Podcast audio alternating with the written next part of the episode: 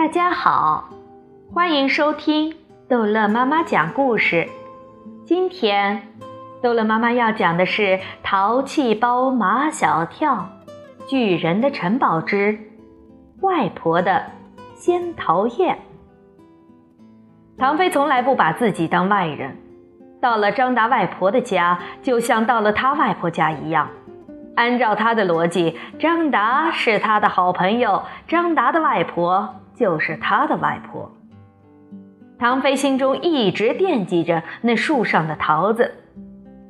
外婆，咱家的桃子能摘了吗？能摘，能摘。外婆并没有完全听懂唐飞话中的意思。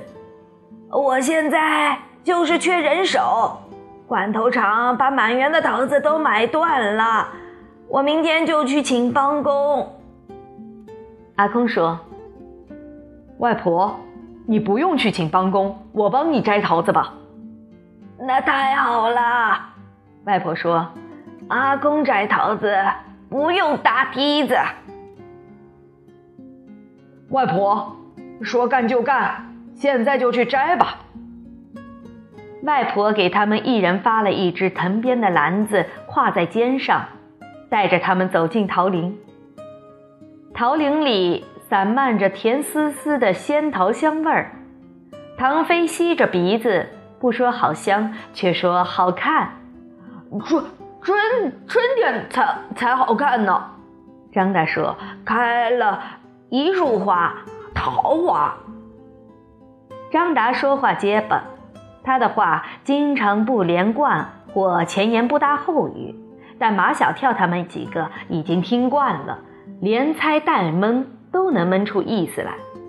唐飞反驳张达：“桃花哪有桃子好看？桃子能吃，桃花又不能吃。”毛超又来当和事佬：“桃花好看，桃子好吃。”不过，外婆也说桃树结桃子的时候好看，圆圆的脸，尖尖的下巴，红着小嘴儿，藏在绿叶中间，像害羞的仙女。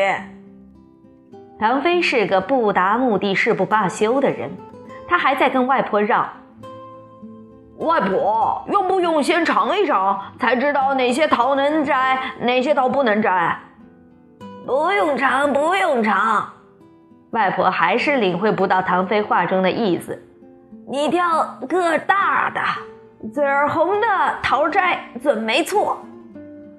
张达对唐飞了如指掌，用一句不雅的话来形容，那就是唐飞翘翘尾巴。哦，唐飞没有尾巴。你就翘翘屁股吧，张达都知道他要拉屎还是撒尿。唐唐飞，你想吃就摘一个吃。张达的话提醒了外婆。呃，看我老糊涂了，我都忘了请你们吃桃子。别忙着干活了，先吃桃，先吃桃。唐飞早就瞄好了一个大桃子，伸手就把它摘了下来，张嘴就想啃。呃，别别！外婆从唐飞手中抢下那个大桃，有毛，吃不得。什么毛？唐飞从来不知道桃子皮上有一层绒毛，在家里他都是从果盘里拿起来就啃，不知道保姆都是把桃洗干净后。才放进果盘里的。什么毛？仙女脸上的汗毛，你敢吃吗？毛超又开始练嘴皮子。外婆叫张达去打一桶水来洗桃。唐飞一口气吃了三个大桃，现在正在吃第四个。马小跳也吃了两个，毛超一个还没吃。他说：“他从小吃桃都是吃软软的桃，树上的桃怎么都是硬的？硬才脆。”唐飞是个美食家，半夜吃桃才捏软的吃，现在大白天的就得吃硬的。好吧，我豁出去了，我就吃一个硬桃。毛超不相信硬桃比软桃好吃，咬下第一口，那声音，那口感。就一个字，爽！毛超不得不心服口服，硬桃比软桃好吃多了。阿空吃桃是最爽的，他伸手就能摘到树顶上的大桃子，一口咬下一半来，再看留在他手中的另一半，鲜美的果肉，红是红，白是白，再用手指把桃核抠下来，把另一半送进口中。阿空一口气吃了八个桃，不能再吃了，留点肚子。我这就回去给你们做仙桃宴。外婆说：“张达结结巴巴地告诉他们，仙桃宴就是全部用桃子做的菜。他外婆做的仙桃宴闻名四方，只有尊贵的客人才能吃到他外婆做的仙桃宴。”咦，毛超沾沾自喜，我们是尊贵的客人，还是马小跳有自知之明？阿空是尊贵的客人，我们是沾了阿空的光。开始干活了，他们跟着阿空，只需拿着篮子。阿空把树上的桃子摘下来，放进他们的篮子里。张达在负责将篮子里的桃子一个一个放到大筐里。不能有一点点碰伤。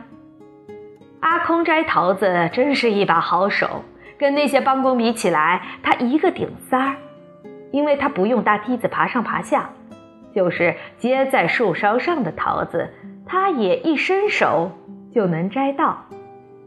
只一个下午的功夫，阿空便从树上摘下了几十筐大桃子。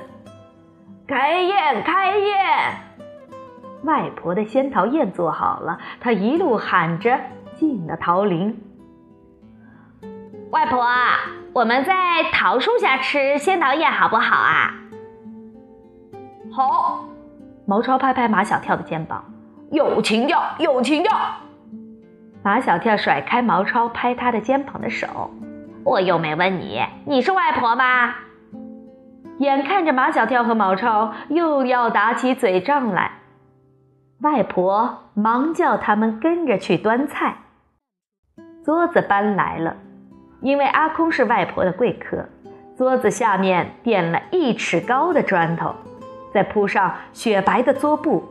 这样高的餐桌，阿空坐在旁边吃刚合适。马小跳他们几个就只能站着吃了。唐飞说他就喜欢站着吃，吃好多好多。肚子都吃不胀。外婆的仙桃宴是三菜一汤一主食，他们和外婆正好一人端一样，从红房顶屋子端到桃林里来，摆上餐桌。马小跳端的是仙桃拔丝，滚烫晶亮；唐飞端的是枣泥核桃，这是一道真菜；毛超端的是玻璃桃片。这是一道炒菜，张达端的是红桃汤，外婆走在最后，她端着一大盘主食，鲜桃肉包，白面做的，里面包的是桃肉馅，形状颜色都跟真桃子一模一样，形象逼真。所有的菜品都是桃子做的，喝的饮料也是鲜榨桃汁，菜都摆上桌了。杯子里倒满了桃汁，外婆的仙桃宴开吃了。好，这一集的故事就讲到这儿结束了。欢迎孩子们继续收听下一集的《淘气包马小跳》。